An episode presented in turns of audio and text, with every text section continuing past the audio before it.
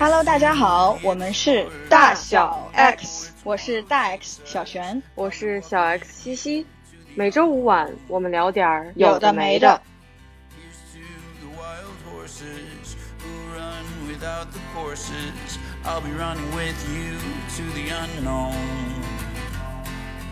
我们这一期 又名被卡住的一期，没错。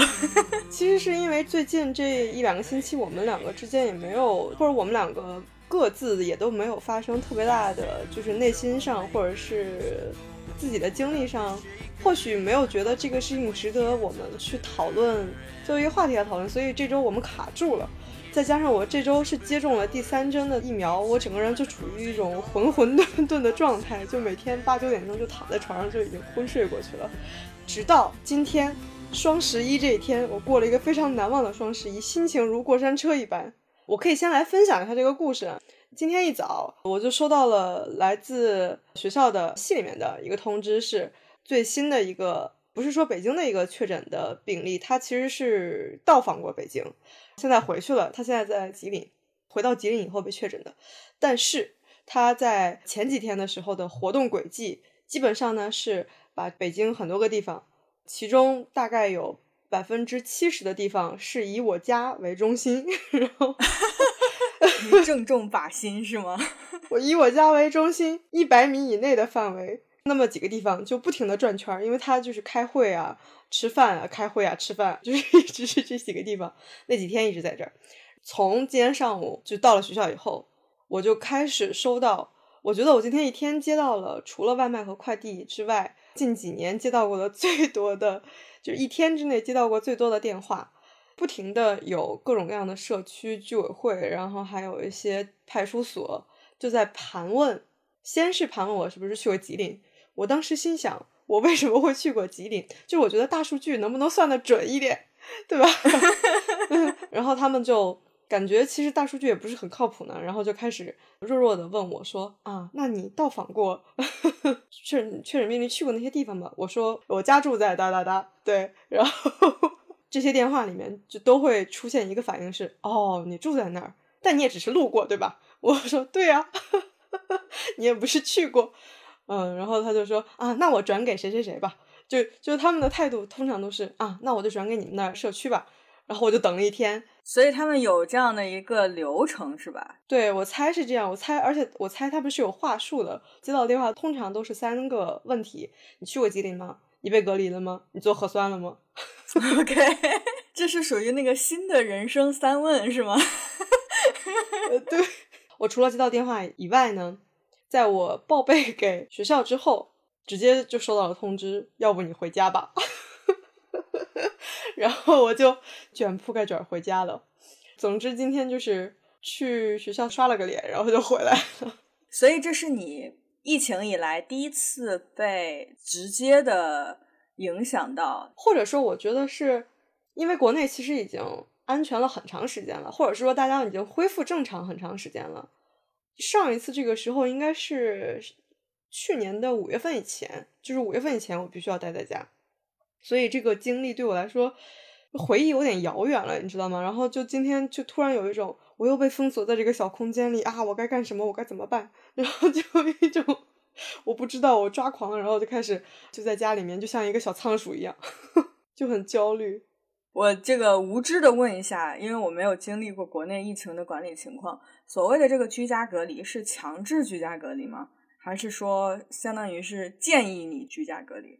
或者我觉得今天我的这个焦虑来自于不停的有人告诉我，我的社区会联系我，我的居委会会联系我，但我今天打了一整天的电话，几乎有几十个这种联系的电话，甚至我打到了朝阳区疾控那儿都没有人搭理我。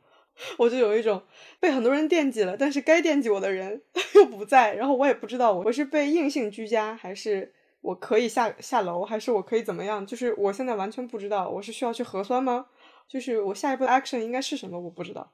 哦，这样子啊，所以它并不是说到了一个什么样的接触程度就有什么很具体的标准的流程，是需要比如说社区的人根据当时的情况去。指导你采取下一步行动，我可以这么理解吗？但是他们没有理你。对，所以现在我缺少这个引导，完全不知道我的下一步要干什么。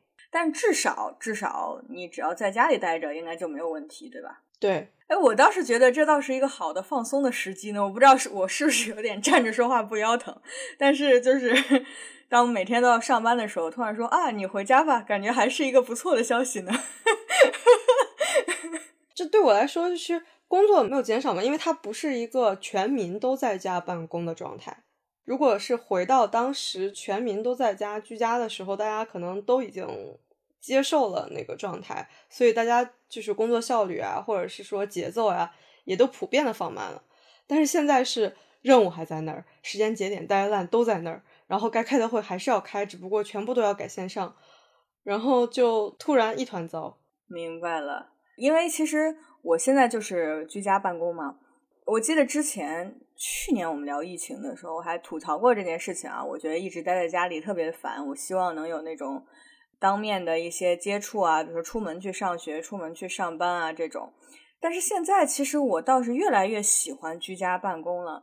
当然，前提是我们公司所有人都居家办公，这是你刚刚讲到的一个很不一样、也很重要的一个因素啊。如果别人都在公司，只有你在家，这可能会。确实是有一些挑战，但是我现在觉得我居家办公还挺，就是我越来越享受这种状态的是，它其实灵活性是更高的，尤其是我们公司又允许这种灵活性，就是你也不一定非得是，比如说就是早上九点到下午五点就这个定点儿在工作。当然有会议的时候，你肯定要是要参加，但是会议之外，你其实是自己可以灵活安排自己的时间的。你有什么别的事情安排呀？那你就去做啊，你只要把你自己该干的活儿干完就可以了，他也不会去管你到底是什么时间在工作。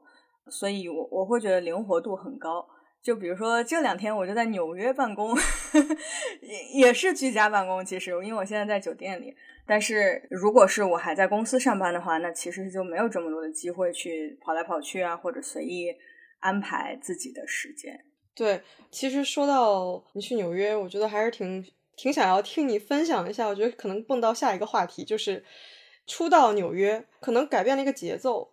我不知道对你来说是有什么样的挑战，或者是不适应，或者是新的感受。如果说纽约的生活的话。来美国，我是先在北卡，就是一个大农村，然后搬到了西雅图那个区域，就是一个相对比较大的城市，但是当然还是没有办法和纽约相比的。我觉得其实相对来说，西雅图还是算是一个比较 peaceful，也没有那么挤的一个城市，但是纽约真的实在是太拥挤了。我就是这个感觉。以前在北京的时候也是一个拥挤的状态，但可能因为当时我也没有经历过别的状态，所以那时候也比较适应。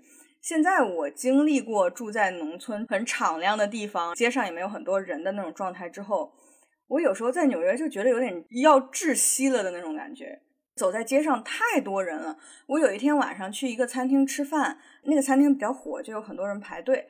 然后呢，就进来一个。一个小个子的姑娘比我矮一点，然后她一下就，她可能要跟服务员讲话什么之类的，她就紧紧的贴在我的前面，就是我甚至可以，如果不是戴着口罩，就可以闻到她头发上的香气的那种距离。我当时就很不适应，尤其是又经过了疫情，我想说，嗯，人与人之间可以离这么近的吗？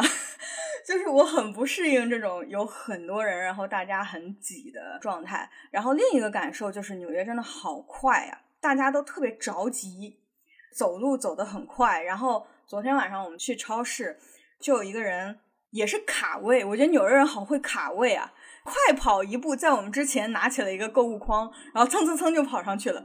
我已经很久没有经历过这种情况了，就是在生活中你也需要这么着急。就是我们以前过的都是那种慢悠悠的生活，所以真的是有点不适应。我就感觉这里的人都好，就是心里都很着急。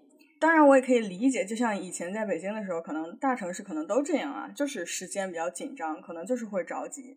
但是我们已经很久没过过这样的生活了，所以就感觉完全不想生活在纽约。你来这里玩一玩、体验一下什么的，我觉得都没问题。常住我实在是受不了，让人内心很急躁，而且同时这个环境也是除了挤之外还很吵，然后也有点脏。纽约是有点脏的。走在大街上，很多那个垃圾袋堆在一起啊，然后也有很多流浪汉呀，特别吵。大街上一个很明显的特点是，其实在美国其他地方，你走在街上或者是开车是没有人按喇叭的。就是我一直觉得这是和国内开车很大的一个区别，就是这边很少有人按喇叭，但是纽约不一样，纽约满大街都是按喇叭，纽约靠的就就是按喇叭。对对对对对，就是感受到了那种急躁，哪怕是我觉得我已经是一个很心平气和、慢悠悠的人了，我到这里还是不由自主的被影响，就感觉走路又要走快一点，要去抢下一个红绿灯过马路等等。不由自主的就被带到了那样的一个节奏中，然后当我意识到的时候，我就想让自己慢下来。但过一会儿发现我又加快了脚步，很难去控制自己啊，真的是这种感觉。就是小的时候，就更年轻的时候，是很向往纽约这种大城市的啊，这个纸醉金迷的世界有很多好玩的事情啊，也有很多机会啊。但现在我不知道，这个随着年龄渐长，阅历变丰富，然后我就觉得这可能不是我需要的东西。这是我对纽约的感受。你说到这个，我因为之前去纽约那几次，也是一个是跟不同的人去，然后再就是我当时上学的时候不同的节点去，就不同的时间。一个是最开始刚去美国没多久的时候去过，然后后来快回来的时候去过，然后中间也带我爸妈去过，所以就是跟不同的人去，其实我也相当于是了解了不同的纽约。因为其中有一次就是跟一个朋友，他很喜欢。去找一些 stand up comedy 啊，然后或者是有我们去 SOHO 那边，旅行团肯定去不了那些地方嘛，其实也是感受不一样。就我是觉得纽约跟北京还不太一样的是，街上什么人都有，就像你刚刚说，就是流浪汉啊，然后奇奇怪怪的人啊，就可能在我们看来就是奇奇怪怪，但是就是会让我有点害怕，想要敬而远之。对我也是没有安全感，对对对，就那种感觉。但是我我觉得在北京，我在北京其实不太会担心我，比如说十点十一点钟走在外面，然后有可能会被怎么样。我觉得我从来不会担心这样。但是我觉得在纽约是不可以的。我跟我朋友当时去的时候，我需要坐地铁回到曼哈顿，从 SOHO 那边回去。然后我当时一个人非常非常害怕，因为他去别的活动了。然后我当时就特别害怕，就是就是那种感觉非常。不舒服，有一种我作为一个女生，我意识到了我自己作为女生的，就是不可抗的这种弱势。对对，我觉得这个安全感的问题，确实是，其实是我在美国不管在哪个地方都有的状况，可能程度不太一样，但是总体来说，美国晚上就不是很安全。我们之前也聊过，我在这里是从来不会一个人走夜路的。包括像纽约的有一些地铁，不是所有的，但是有一些地铁就是到了晚上不要去坐，会不安全。我今天早上还刚刚看到一个视频，是一个女性，应该是一个老年女性，然后在一个地铁站有一个男性就突然上来就攻击那个女性，然后就把他拖走了，就有点那种情况，也是在晚上，这种不安全感其实是很强烈的。所以我来到这里这些天，我没有一个人出门过，都是我和我男朋友一起出门，一起回来。然后我们也不会在外面待到很晚。如果待到比较晚，有一天我们去跟朋友聊天，待到比较晚，我们就打车回来，不给自己暴露在外面的这种机会。确实，安全这个问题是我感觉美国大城市可能都有一个问题，纽约尤甚。所以，确实这个方面也是。就很让人不舒服。就是我不是觉得说男性他们就安全，其实男性同时也不安全，但女性遇到这种不安全的事情的可能性更大。所以我是一种很谨慎的一个状态。白天就还好，白天人很多嘛，在人群当中就感觉还比较有安全感，但是一到晚上就觉得有点害怕。确实是，对，这是为什么？除了我带我父母去，其他那几次我去纽约都是跟。男性朋友搭伴，就几个人，还不一定是两个啊，就是几个人一起，就是还是会觉得，我不知道，就是这种内心里的害怕是非常强烈的。我觉得确实也是应该害怕的，因为它就是有可能会发生，尤其在纽约这个地方，就是有很多不一样的人，在街上走，你都能看到不少很想远离的人，不是说他一定是坏人。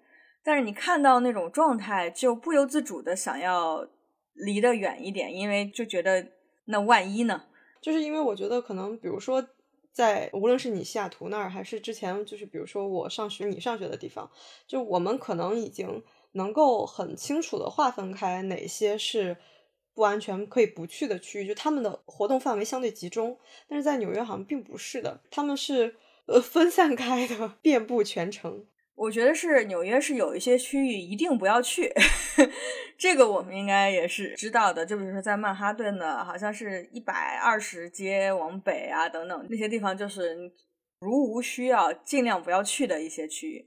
但是即使在一些你觉得很安全的区域，它还是有各种各样的人可能会在那些地方的。但我同时其实也想表达一下，纽约还是有非常吸引人的地方。我会很希望隔三差五的来这儿小住一下的那种吸引力。从安全的角度，我不想在这儿常住；从拥挤的角度，我也不想在这儿常住。但是纽约真的是太丰富了，能做的事情比我在就不说北卡了，就比在西雅图都要多得多。我们现在每天几乎都排得满满的，因为有太多选择了。就光比如说你看各种类型的表演啊，或者是音乐呀什么的，就有很多很多的选择。然后也有很多好玩的地方，有很多博物馆，然后也有很多好吃的食物，能探索的东西太多了，特别的丰富。我觉得不管你喜欢什么，都能在纽约这里找到很多事情可以去做。我觉得这个是它非常无可替代的一个体验感，所以我觉得它很适合隔一段时间就来这里住一下，小住一下这种啊。像我觉得这次的体验，我就还蛮好的。因为我知道我不会在这儿常待，所以心里没有什么负担，但是也可以好好的享受当地的这种文化呀、气氛啊、活动啊等等。我也很赞同，我觉得就是纽约，它作为一个大都市来说，还是一个非常现代，而且对于你精神需求层面的很多都可以满足。对，但是确实是我们刚才说的那些隐患，还是让我就有一种不安全感。有点忌惮这个地方是吧？对对对，哎，我这两天在纽约还有一个感受就是，你很难控制住自己不买东西。你知道，我们俩非常努力的才控制住了。你就走在大街小巷，到处都是商店，就是可买的东西太多了。而你知道，购物这个东西，它一环一环的去引导你嘛。当你走过了这么多商店或者怎么样的时候，你总有喜欢的东西，就总有想买的。就感觉这个地方你很难控制。我们有一次都已经在收银台排队了，突然就是快到我们的时候，我们就突然反应过来，呃，其实是我男朋友，他就说我们一定要买这个东西吗？我说其实不一定。就当时我们进这家店的时候，说好只是看一看的，不知怎么回事，我们就已经在收银台排队了。然后当时我们就退出了那个队伍，把我们手上的东西放下，然后就出去了。那是一个非常，我觉得是非常难得的一个自我意识的 觉醒，就是啊，我不一定需要买这个东西，但是非常自然的，我们就进入了那个流程，去收银台，差点就结账了。我觉得在纽约也是太容易买东西了，所以我就在想，因为再过两周是黑五嘛，我想说那个时候一定不要在纽约，不然我会买一大堆的东西。就根本控制不住的那种。我觉得美国，尤其是纽约啊，它有很多这种橱窗购物，或者是是它布置了很多很 fancy 的，就吸引你眼球的一些，就吸引你目光，让你停下来看一看的这种。其实现在上海有很多都是这种嘛，会让你看到店里面有很多装扮的很好看，或者说让我能想到的就是，比如说之前我们去圣诞去纽约的时候。会有很多，除了橱窗里面，比如说第五大道那块儿，然后或者是说有一些 mall，他们门口都会布置很多，就是那种很氛围感的东西，就会吸引你，然后想让你过去。是的，是的，我有注意到这一点。甚至我那天有看到，就是一个美国的连锁的超市，在别的地方朴实无华的一个超市。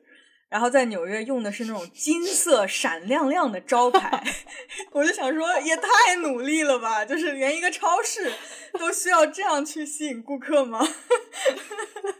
呃，连个超市都要告诉他我是在纽约。对对对，而且我觉得甚至是一种，我们其实就住在第五大道旁边，所以出门就是买东西的地方。然后离那个 Empire State 也是就两条街。我现在所住的这个地方就是很纸醉金迷的地方。